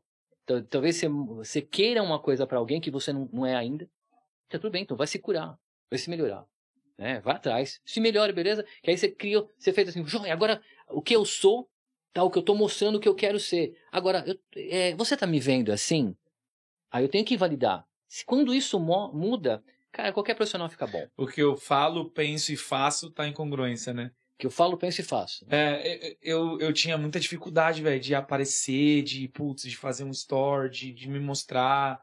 E eu tinha, eu tinha essa dificuldade. Ah, porra, mas o que, que os outros vão pensar e tal. Mas. E eu depositava no outro isso. É, mas tem que estar tá totalmente ligado a, a mim. Por que, que eu fazia isso? Porque a minha vida ainda não era congruente. Uau. Ainda tinha coisas que eu olhava e falava assim, mano, mas como é que eu vou falar disso aqui se isso aqui tá desse jeito? Não dá. Aí você tem vergonha, eu tenho vergonha, porque eu tenho honra, eu tenho. É, eu... Caramba, não dá, como é que eu vou fazer isso? Falta Hoje... certeza, né? É... Falta certeza. Não, vai lá e fala isso aí. Eu falo nada, deixa. Vou não. Boa, boa, boa. Você tá buscando a congruência. É. Eu não, acredito nisso. É uma, essa é uma conversa comigo mesmo, entendeu? Não, vai lá e fala da coisa pra. Oxi, vou nada. o Shimonada matou a questão, né? Não, não dá, mano. Porque como é que você faz? Agora, peraí, o negócio tá congruente? Tá, aí sim, mas você vai com a sua verdade. E aí as pessoas que são mesmo vêm, as que não são, saem e tá tudo bem. E tá tudo bem. E aí É. você aumenta o seu campo semântico. Pessoas iguais, parecidas com você, estão por perto. É sempre sorriso, não tem incongruência e tá tudo bem. É. E. e... Dei risada, até lembrei. Me conta esse negócio aí, como é que você foi virar radiado, locutor de uma rádio, mano? Que negócio é esse? Puta, meu Deus. Vamos lá. Muito rapidamente, para não, não pegar muita história aqui. Ah, mais ou menos em 2000. é, Não, foi antes. Num- numa das tentativas, ainda não tinha montado a minha empresa de consultoria, eu era desenvolvedor, desenvolvia e tal. Ah, eu tinha. Era, era casado, minha esposa anterior, que é minha sócia hoje, que é a Ana Luísa. Ela é minha sócia, não é mais minha esposa. E a gente tem uma amizade, assim, de respeito legal e congruente, tá tudo completamente bem. As pessoas olham e falam, pô, como é que vocês conseguem? Cara, eu, eu, eu- aí eu repito pra ele, como é que vocês não conseguem, né? Cara, é, fala a verdade. Eu consigo também. Fala a verdade. também tenho. Olho no olho, cara, e, sabe, nada dá errado quando você fala a verdade e vai disponível pra isso. Mas legal, esse é um outro assunto. E, a gente, e ela tava muito estressada. Ela tinha recém saído de uma, de uma empresa, tá muito estressada. A gente falou, vamos morar em Poço de Calda. Não, minto. Tá muito estressada, a gente. é, Eu comecei a frequentar um ramo de rádio. Por quê? Por quê? Porque eu queria apresentar os meus produtos, né? Serviço. Queria apresentar meu produto. E como minha família da Ana era muito de sertanejo, né? Era muito sertanejo, eu, cara, fui, comecei a pegar amizade, porque eu queria de alguma maneira ver onde eu podia ajudar. É, uma rádio que era Tupi FM. E eu conheço essa rádio, pô. é, Era, era aqui em Guarulhos, na, perto de onde é a. Unimed. Eu, eu fui lá várias vezes e aí eu conheci um cara na madrugada que era o Ed Cigano. O Ed Cigano. Caramba, gente fina. Ô, Marcão, tudo bem? Era, era locutor de rodeio, né? E o que, que eu queria? Eu não tinha dinheiro, eu não tinha dinheiro, eu queria que ele, é, em, em algum momento, falasse sobre meus produtos que eu estava desenvolvendo o site naquele momento, coisa e tal. E, cara, eu desenvolvi o site para ele, Givers Gain, eu dei primeiro, e ele me fazia propaganda de graça, né? Joia. Cara, aí uma, comecei a lá, frequentava, uma vez frequentava. Um dia chegou lá um cara de um produto, que é um tal de milagre- milagreiro, que é um tal de NQI da época, que ah, é, vendia produtos através da rádio da, da, da, da, Tupi FM com, com a locução do cigano. Falou, cara, tô com uma, uma, parte de uma rádio que... que porque se vocês não sabem, algumas rádios você paga o horário. E depois a, a, o- a propaganda que tiver é sua. Então ele falou, tem um. uma- Tigano, tem uma, uma, uma hora que vai abrir na Rádio Imprensa FM. E, cara, eu, eu não- queria que você fosse lá. Aí o cigano falou, não, mas eu não tenho, não tenho jeito, eu- eu- domingo não dá tal. Aí ele fez uma brincadeira. Ele fez uma brincadeira. E eu tava lá naquele dia, na, na rádio, eh, anunciando meu serviço de desenvolvimento de site. Que eu tinha montado uma comitiva chamada Comitiva Country Net, né? Que era comitiva através da internet. Eu era visionário, isso ainda dá um problema, só me deu prejuízo, mas tudo bem, beleza. Virei presidente de comitiva, fui dançar lá em Barretos. Isso é uma- só me conta um dia depois. Aí ele, não, falou, deixa o que o Marcos faz. Cara, já fui tudo na minha vida. Inclusive passei fome, não tenho medo de mudar, né? Falei, cara, faço, Bora. bora. Cara, e não é que eu fui, fui, peguei um horário, fiquei por três meses na é, Imprensa FM como locutor. E eu tentava fazer, é minha voz, se vocês estão percebendo aqui, minha voz é uma voz mais aguda, tem uma voz de rock, né, tal. Eu tentava fazer aquela voz impostada, né, de é, ô morena bonita, né? e não conseguia, eu não conseguia. Porque- Mas foi, foi legal, cara, foi uma experiência legal. E, né, ah, aí eu- aqui, essa pessoa bancou a gente no horário, a gente conseguiu uns outros clientes, cara, deu, deu, deu certo. Só que assim, pra escalar, tem que ser do ramo, né? Aí eu saí, fiquei, fiquei só com a minha comitiva e parei de ser ruim. E, e como você começou a cantar? Puta. Porque eu, eu já vi no, no- no- nos stores, já vi lá em Piracicaba, inclusive, que é onde você mora agora, é, você cantando em barzinho. Como como é que esse negócio aconteceu? Cara, pura falta de talento. necessidade, brother. Necessidade. Eu vou te falar qual que é a necessidade. Ana, esse momento, a gente saiu, tentei montar a rádio, não deu, o site não estava funcionando naquele momento, não estava dando dinheiro, estava em 99 para 2000. Em suma, vamos, ah, aqui, aqui não dá, vamos mudar, vamos morar para Serra Negra. Aí fomos, mudamos para Serra Negra. Eu tinha um dinheirinho guardado, porque nunca, a partir do momento que eu, que eu entendi, né, que eu, que eu sou um pouco mais do que eu era, que eu pensava que eu era, um vesguinho gordinho, eu comecei a ganhar um pouquinho mais de dinheiro. Aí eu tinha um dinheiro guardado, vamos, pra, vamos, vamos morar em Serra Negra, vamos. A história para chegar até lá, não vou contar porque ela também não é tão importante. E aí lá, montamos uma loja de artesanato. Cara, problema. Eu, é, eu, tinha, eu tinha levado em 2000 mais ou menos uns 80, 90 mil. Eles foram nos primeiros 3, 4 meses. Aí zerou. Aí o que, que é? Banco. Pega empréstimo, banco, tá, tá, cara. A gente zerou, zerou, zerou, zerou. E a gente pagava um aluguel de 450 pau. 450 reais. Não tinha dinheiro nem para aluguel. Marca essa pega essa, essa informação, deixa aqui do lado. Aí eu tô lá pensando o que fazer. E tinha uns amigos da época lá em Serra Negra a gente foi num lugar pequenininho lá que tocava música e tal, e eu gostava sempre, sempre gostei de música. Já tentei fazer curso de violão, não deu certo e tal. E nisso, é, tava lá ouvindo, os caras, beleza e tal. Aí, ah, tem aquele momento que é, vou dar uns cinco minutos de sair e tal, já volto e tal. Aí o Henrique, que era o meu parceiro, né, meu amigo, falou, Marquinhos, né, Marquinhos, você canta alguma música? Eu falei, só que eu não imaginei o que ele tinha bolado na cabeça dele naquele momento. Eu falei, canta. Qual música você canta? Eu canto só hoje, né? Do, do J Quest. Tem outra? Tem. Uma música que chama Skyline Pigeon, do Elton John. Turn me loose from your hands, let me fly. Uhum. Então, legal. Legal. Ele saiu, falou com o cara do, do bar, falou com o cara, catou o violão e foi lá e sentou. Vem cá, Marquinhos. Mano, meu coração fez assim. Mas a história, fez assim. Mas eu falei, eu, eu, desisto, eu não desisto, cara. Me põe, me põe na roda que, que eu vou lá, me põe na roda que eu vou fazer. Ah, meu, me põe na roda que eu faço. Aí eu peguei e fui lá, tal. Cara, deu muito certo. Deu muito. O pessoal aplaudiu, aplaudiu, aplaudiu, aplaudiu, aplaudiu, aplaudiu tanto que a gente ia tocar duas músicas, que é o que eu tinha, mais nada, pediram mais, falaram, não, não, não, beleza. O cara que tava da, da banda voltou da banda, falou, não, beleza, obrigado tal. E não deixou a gente pegar mais o microfone, porque existe um ciúmes disso, não sei se você sabe, mas é, existe é. um ciúmes bem danado disso. E aí, ah, vamos pagar a conta, tá o dono do bar veio. O dono do bar veio, cara, vocês cantam, né? Aí o Henrique, aham, porque ele já tinha tocado em banda, né? Então, cara, vem aí semana que vem. Aí no sábado é vocês, é que era numa sexta-feira, eu tocava na sexta o cara e a gente tocava no sábado. Não, beleza. Ah, meu coração fez assim.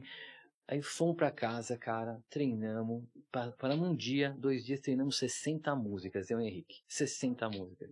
E a gente começava, começou a tocar a partir dali. E por quê? Necessidade. O cara pagava 100 reais por noite para mim, e 100 reais pra ele, era 200 reais. E as quatro noites, se eu não gastasse nada, pagava o meu aluguel.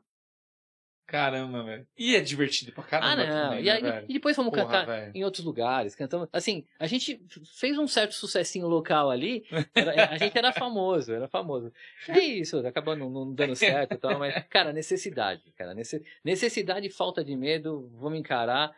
E não tinha repertório. De duas músicas, de, um, de, um, de uma sexta-feira pro próximo sábado, chega com 60 músicas. Cara, é, é só para quem tem foco. É pra quem quer, é pra quem quer barra para quem precisa, né? E eu precisava daqueles é. 100 reais, cara. Eu precisava daqueles 100 reais. É. Não, cara, mas é foda, mas tem muita gente que precisa e não sai do lugar. É, é, exatamente. Por isso você não pode freeze, não pode dar freeze, cara. Você tem que dar o próximo passo, porque só assim que você vê se você consegue ou não. Consegue. Não, não tem nada melhor. É, teve um, um amigo meu que veio aqui, um outro programa, o Rodrigo, e ele sempre fala, né? Crise ou oportunidade. Aí ele fala assim, pô, é, a gente tem que procurar sempre e aí a gente complementa mentalmente a palavra pela oportunidade. Ele fala: não, cara, a gente tem que procurar pelo momento de crise. Porque é no momento de crise que você se mexe de uma maneira e tem força e tira a força de um lugar, né? E, e, e, cara, a gente que teve uma infância muito difícil, né? Cada um nos seus aspectos, mas a gente meio que sente a crise na, na gente, né? Tipo, a gente tem essa inquietação porque a gente meio que sente essa crise, cara. Não é? O Felipe Tito fala, fala essa parada, né? Ele fala assim: é, perguntam para mim quantas vezes eu quebrei. Não tem quantas vezes eu quebrei. Eu nasci quebrado. Eu vim boa, da quebra, tá boa, ligado? Boa, tipo assim, eu vim da quebra. Então, mano, isso não me assusta. É, eu acho que é um pouco dessa parada. Tipo, a, a gente tem esse senso com a gente e, e, é por isso que o negócio. Por isso que a gente tem esse olhar para isso tudo. Cara, nada, nada, nada, nada, nada nos motiva mais do que o problema. Nada, nada. Agora, tem gente que tá, tem o tem, tem problema e não consegue motivação. Talvez o problema não seja grande o suficiente.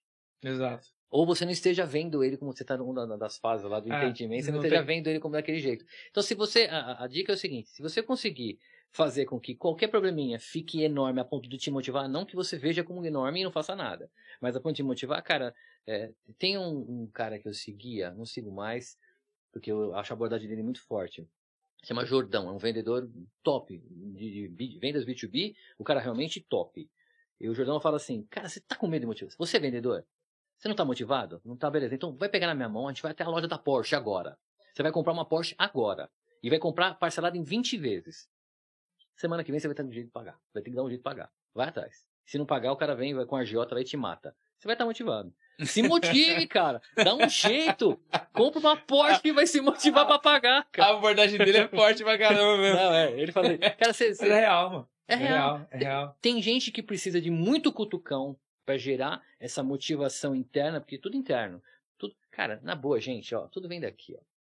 Pensa que, ah, eu ó, não tô fazendo porque meu pai, meu tio, não, porque hoje eu não tenho tempo. Cara, se você falou que não tem tempo de algo, na sua lista de prioridade, aquilo não é importante. Mano, sabe uma coisa que eu faço?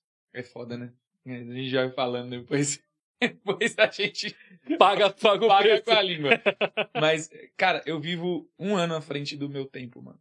Uau, Porque, tipo assim, do meu tempo, do tempo do Eduardo. tá, entendi. Então, assim, muitas vezes uma coisa que era tranquilamente pra eu fazer, ou pra eu ter, pra eu conquistar, ou enfim, daqui um ano, eu tenho agora, mano. Uau. Só que essa parada me, me deixa num- numa garra tão grande. Cara, eu antecipo as coisas e, e- e boa. É, cara, não, não me falta. Só que também não me falta, não me falta vontade, não me falta garra, não me falta gana de ir atrás e resolver. né? Então, às vezes, quem tá perto às vezes não entende, mano. Tipo, de, de olhar e falar assim, cara, que paranoia que esse cara tá, ele, ele tá doido. Porra, mas é, é essa gana, essa vontade que a gente tem é muito particular, né, cara? Não é muito é particular. muito particular, né? Cara, é, é, tem uma coisa básica. Aquele, puta, aquele muro é enorme, eu não vou pular. Aquele número é enorme. Se vier alguém catar sua carteira e jogar do outro lado, e sua carteira tem tudo, você, você vai dar um jeito, cara. Você vai dar um jeito. Ou você vai pular, ou você vai pegar uma escada, você vai achar Vai uma quebrar o muro, você você vai vai, quebrar por muro. baixo. Você vai tocar a campainha, falou, posso entrar aqui? Você dá um jeito, mas o muro tá ali. A motivação que você precisa ter é, é sua, cara. Tem, Ah. Cada um tem uma motivação. E é, motive-se. Motive. E, e, e- e uma coisa que não, que não quer calar aqui, cara, que eu recebi um, um comentário do final da rua aqui que eu preciso te perguntar. Oh, meu Deus do céu. Você aceita pedido? Aí eu feliz da vida, tocando e fazendo sucesso, né? Fazendo sucesso, né? Na, na, na- na- micro sucesso lá na, na, na, Serra Negra. Aí teve um dia que tava legal, aí eu aprendi a cantar uma música que é difícil pra caramba, que é daquela, é, da Wha- WhatsApp, WhatsApp da Four, Four Non Blondes, né? É uma música alta, tá? Hoje eu não vou nem tentar fazer. Tá? Hoje não dá mais, né? 10 anos, 15 anos já se passaram. Aí toquei ela, beleza tal. E aí uma pessoa veio pedir o J Quest, eu toquei e tal. E uma outra pessoa levantou e disse assim: Marcos, você aceita pedido? Eu falei, claro, certo. Então para.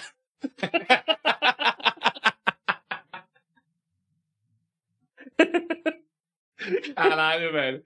E cara, filha da mãe, esse daí. eu não tinha resposta. Eu não tinha resposta, Edu. Eu não tinha resposta, cara. Eu não tinha resposta. E não vou mentir pra você que esse então para ficou na minha mente por, né? Alguma, algumas empreendimentos da minha vida talvez eu não tenha feito o então para do cara, mas eu já recebi, signifiquei isso aí. E todo mundo risada. E assim, mas o então para. Você aceita pedido? Pô, legal que já então para. O jeito de tocar daquela lá do Zezé de Carmago, né? Pare! Até- o cara ia falar, porra, agora, agora continua, vai, agora foda Eu devia ter pego o violão e falado, eu não paro, não. Tipo isso. Foi isso. então para, pegou a minha vida. cara. Caraca, velho. Não, e, e- e é muito louco, né, velho? Como alguns comentários de pessoas que. que para aquela coisa, enfim, ela, não tô dizendo que a pessoa é insignificante, não é isso, mas para aquele assunto é uma pessoa insignificante, mas às vezes vem um comentário e aquilo tem um peso tão grande na gente, né, cara? Não.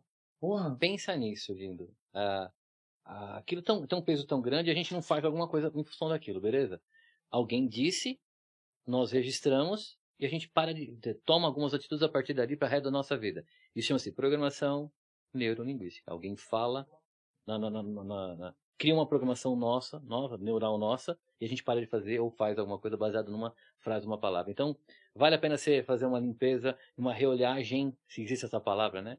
De, de, fora para dentro, para ver o que, que você não anda fazendo, que talvez não seja seu. É alguém que te falou para você não fazer e de repente era para você fazer. Ou o contrário, tá? E tá tudo Sim. bem. É, quais são as ações que você está fazendo hoje baseado em programações neurolinguísticas que fizeram para você sem mesmo você saber? Eu, eu uso a técnica da, da Casa Nova. Você que se mudou bastante, você deve saber dessa técnica.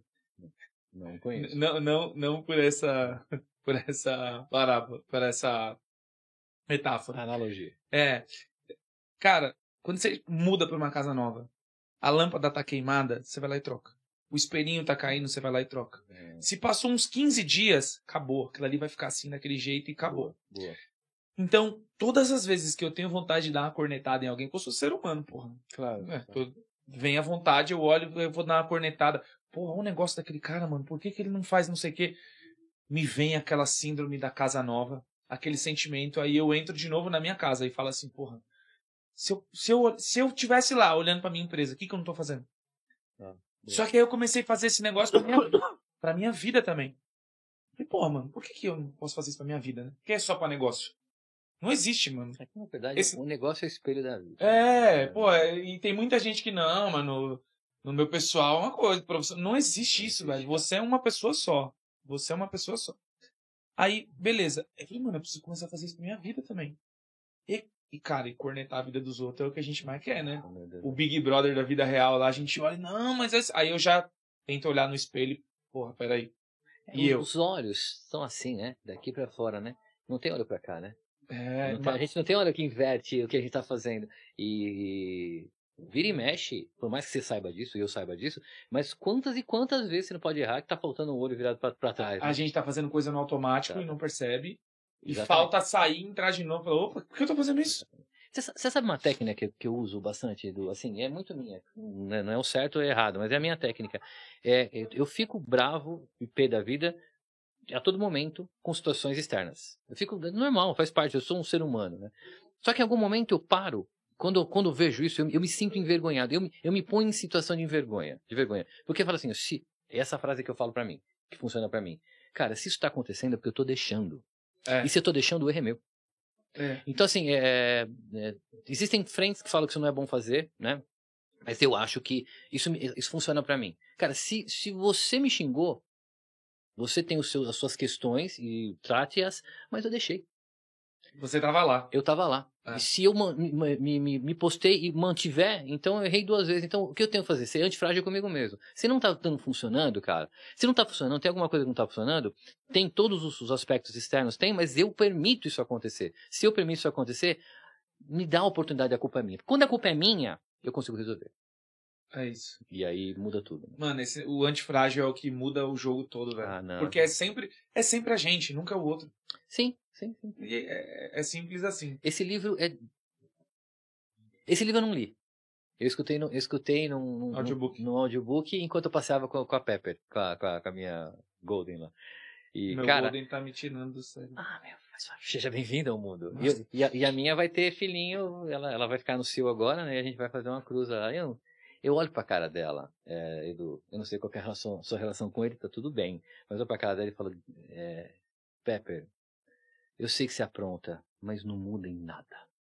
É tudo que eu preciso. Obrigado, Deus. Eu falo, é o meu Deus, né? Obrigado, Deus, e abraço ela. Ela faz assim, ela não entende. Aí, de quando vem, ela pede desculpa antes. É, antes de eu ver o problema, ela vem atrás de mim. É. Ela pede desculpa com antecedência. Então, quando eu tô do nada trabalhando ela vem, hum, hum, hum, eu já sei, Pepper, o que, que você aprontou? Ela pula em mim, pula na minha cara tal. Eu posso procurar na casa. Que tem alguma tem, arte. Tem alguma arte, cara.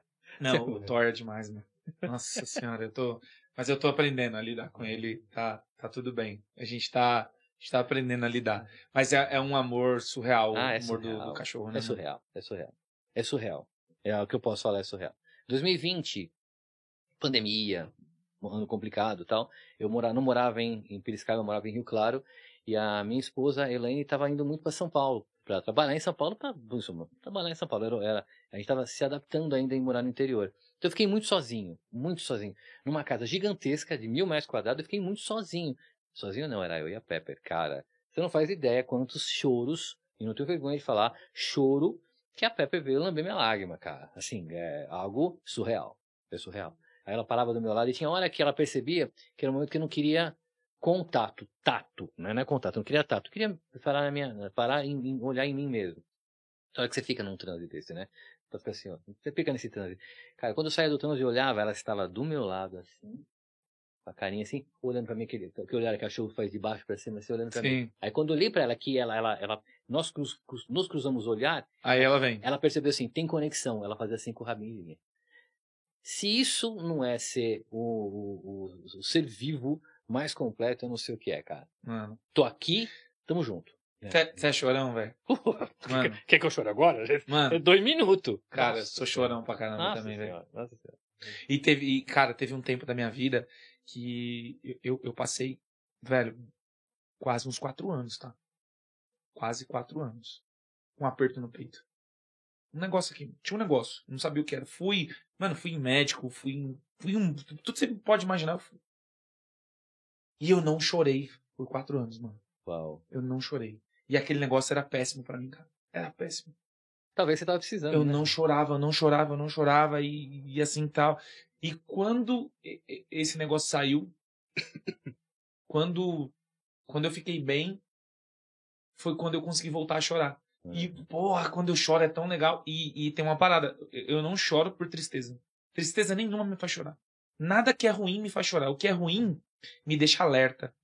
Ah. Me deixa, tipo, sabe, instinto de briga, né? De não, peraí, o que eu tenho que fazer? Uau. Agora, a bondade, quando acontece uma coisa boa, quando eu vejo um ato bondoso, quando, tipo, sei lá, a, o, o, o que é bom me emociona e me faz chorar. Olha. O que é ruim me deixa alerta, me deixa com um estado de, de briga, Olha, sabe?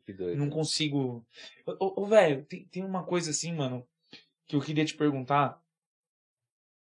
Esquece, esquece as leis, tá? Esquece as leis, tá? Não, não vamos entrar nesse mérito. Nem lei, nem partido, nem nada. Mas se você acordasse hoje de presidente do Brasil e, e o presidente tivesse plenos poderes de verdade, né? O que, que você faria, velho? Que pergunta difícil, Du. Porque é tanta coisa.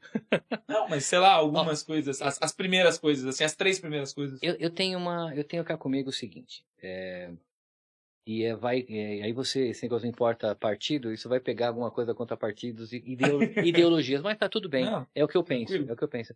Eu eu sou prova viva de que não importa o que você é, você pode se tornar em qualquer coisa.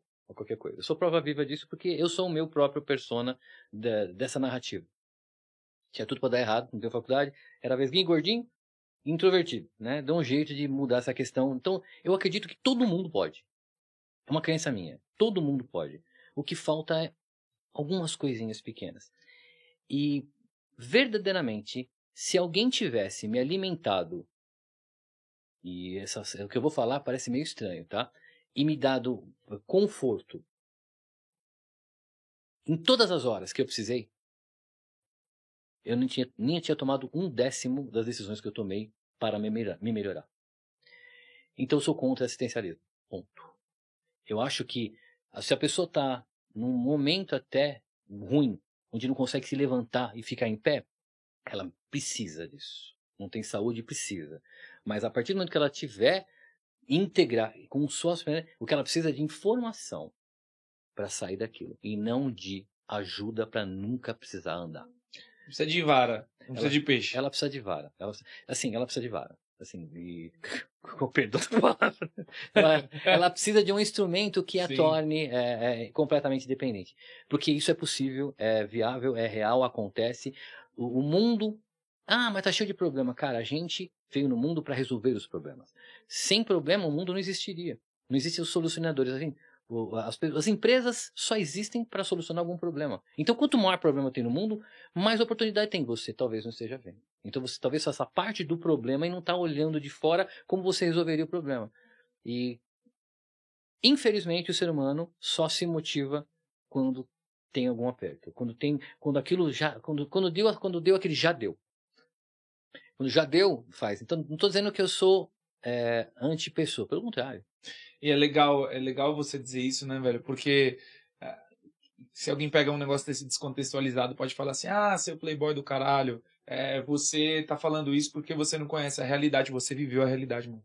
É, você viveu essa Sim, realidade. sim, sim, então, tipo, né? Você não tem, tem- não tem- propriedade no que você tá falando. E né? não tenho nenhuma capa invisível, n- n- não, não herdei nada de ninguém, cara. Nada de ninguém. E, e não tenho sorte. Porque essa mesma sorte eu consigo replicar com qualquer um. Vem aqui, ó. Você tá, tá, tá disposto a ouvir?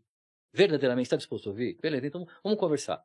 Cara, eu tenho, assim, eu tenho orgulho mesmo de falar que eu já fiz isso com algumas pessoas. Do nada, a me, a me, eu não vou falar, né? mas Porque não, não- não estou autorizado para isso. Mas do nada o cara vem falar assim, cara, obrigado por você ter feito o que você fez.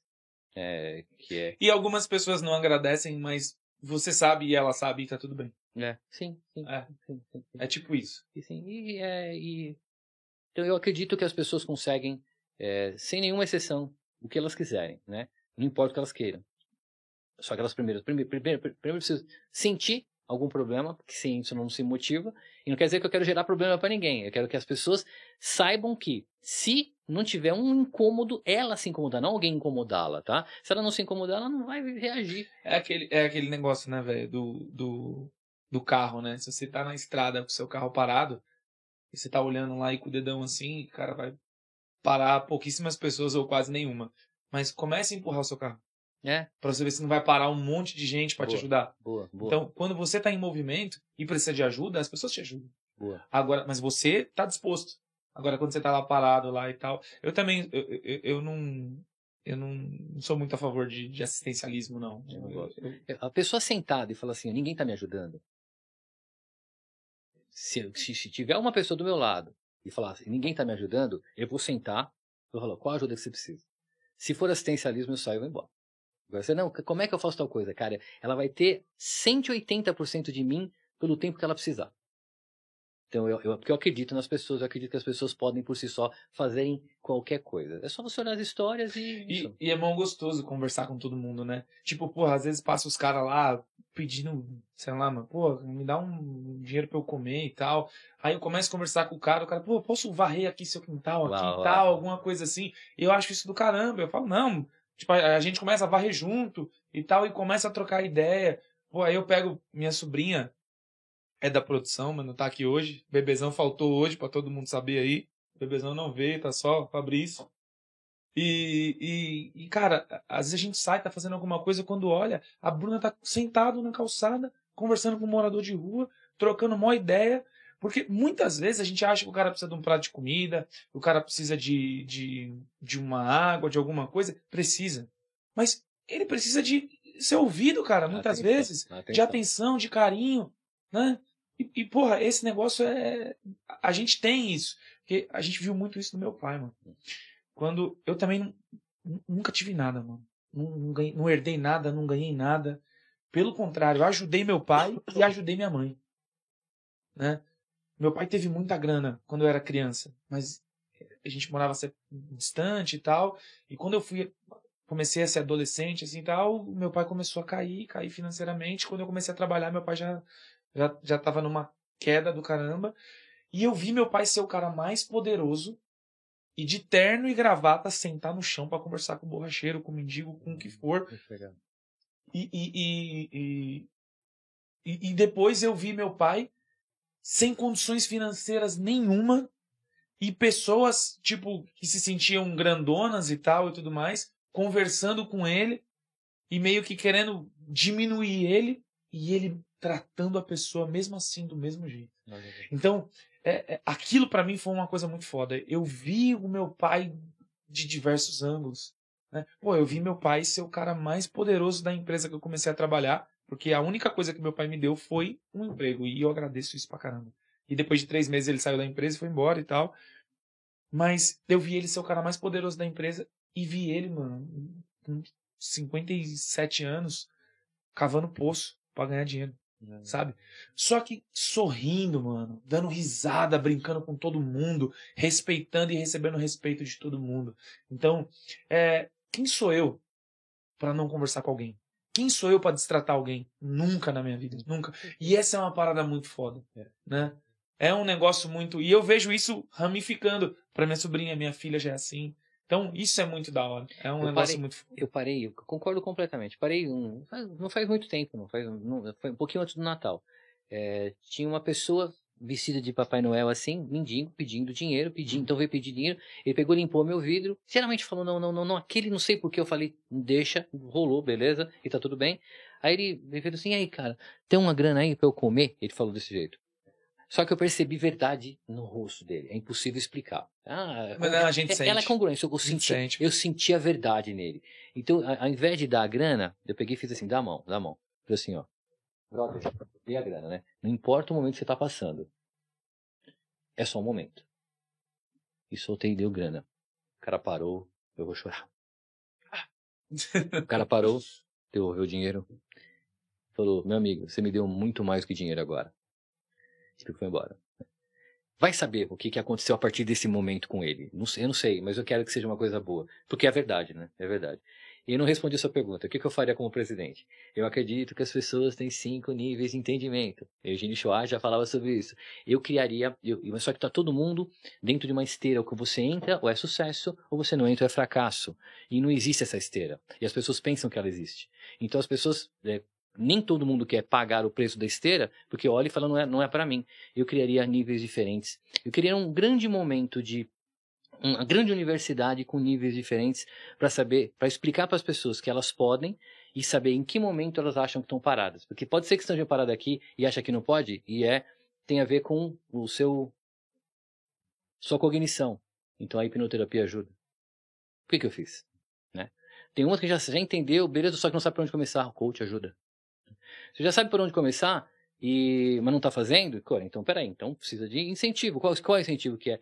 As pessoas em níveis diferentes, se acessadas da maneira correta, na minha opinião, performance não importa onde esteja. Então eu criaria de alguma maneira uma estrutura de, de organizacional de ensino para falar sobre é, desenvolvimento pessoal, mesmo antes de profissional.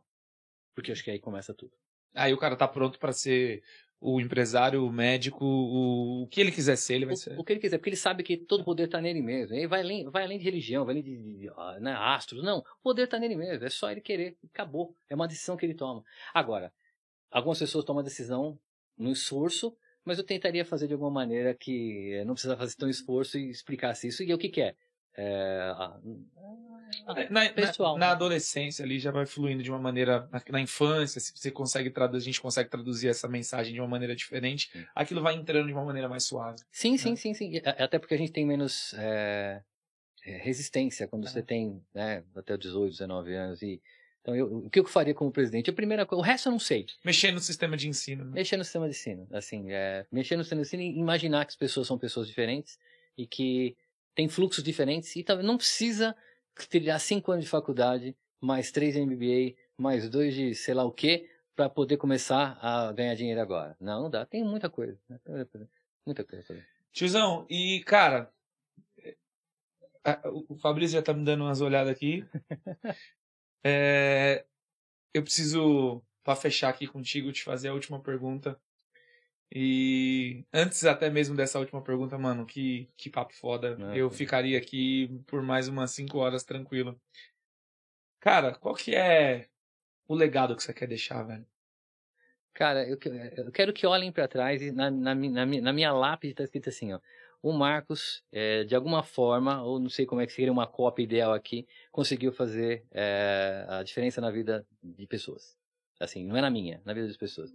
Porque eu, em alguns momentos, os mentores que eu elegi, por não ter dinheiro para pagar, mas eu elegi, comprei um livro. Então, na verdade, é, Dale Carnegie foi um mentor para mim. Tá tudo bem. É, eu sei o quanto foi importante eu ter aquele recado.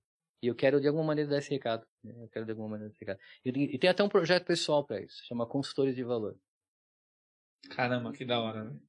Que foda. Tem alguma coisa pra gente falar sobre esse negócio aí? Pra gente deixar algum link, alguma coisa? Você Ainda, tem, tem, tem alguma. ainda não, ainda não, assim, mas ele tá, ele tá embrionário, mas é, não tá embrionário, ele já tá um pouco mais é, desenvolvido, porém eu não, não tenho momento, não posso nesse momento abrir a chave por momentos estratégicos da empresa e tal, mas assim, vai ser ainda esse semestre. E vai ser uma coisa que, é, não sei se vai dar certo ou vai dar errado, mas vai ser exatamente o que eu sou vai estar lá dentro. Mas exatamente o que eu sou vai estar lá dentro. Cara, que da hora. Vai com certeza dar muito certo. mano. Você é louco. Cara, que, que, que gostoso ter recebido você aqui. Velho, sou, sou seu fã, além de seu amigo, eu sou seu fã.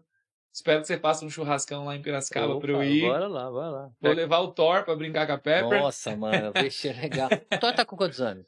Sete meses. Ah, tá novinho ainda. É. Tá, tá bom, beleza. Eu tô assim, porque eu tô sempre, de repente ele pode ser pai dos filhos da Pepper.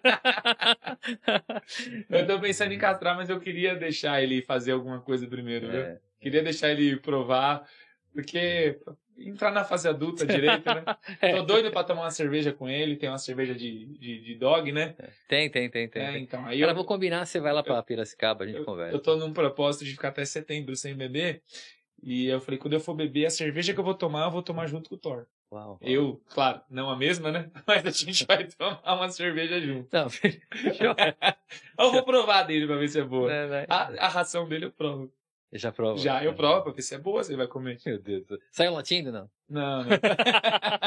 É, Edu, obrigado a você ter convidado, assim, é, foi um bate-papo legal. E assim, muito legal, foi história de vida, motivação, empreendedorismo, tudo junto, né?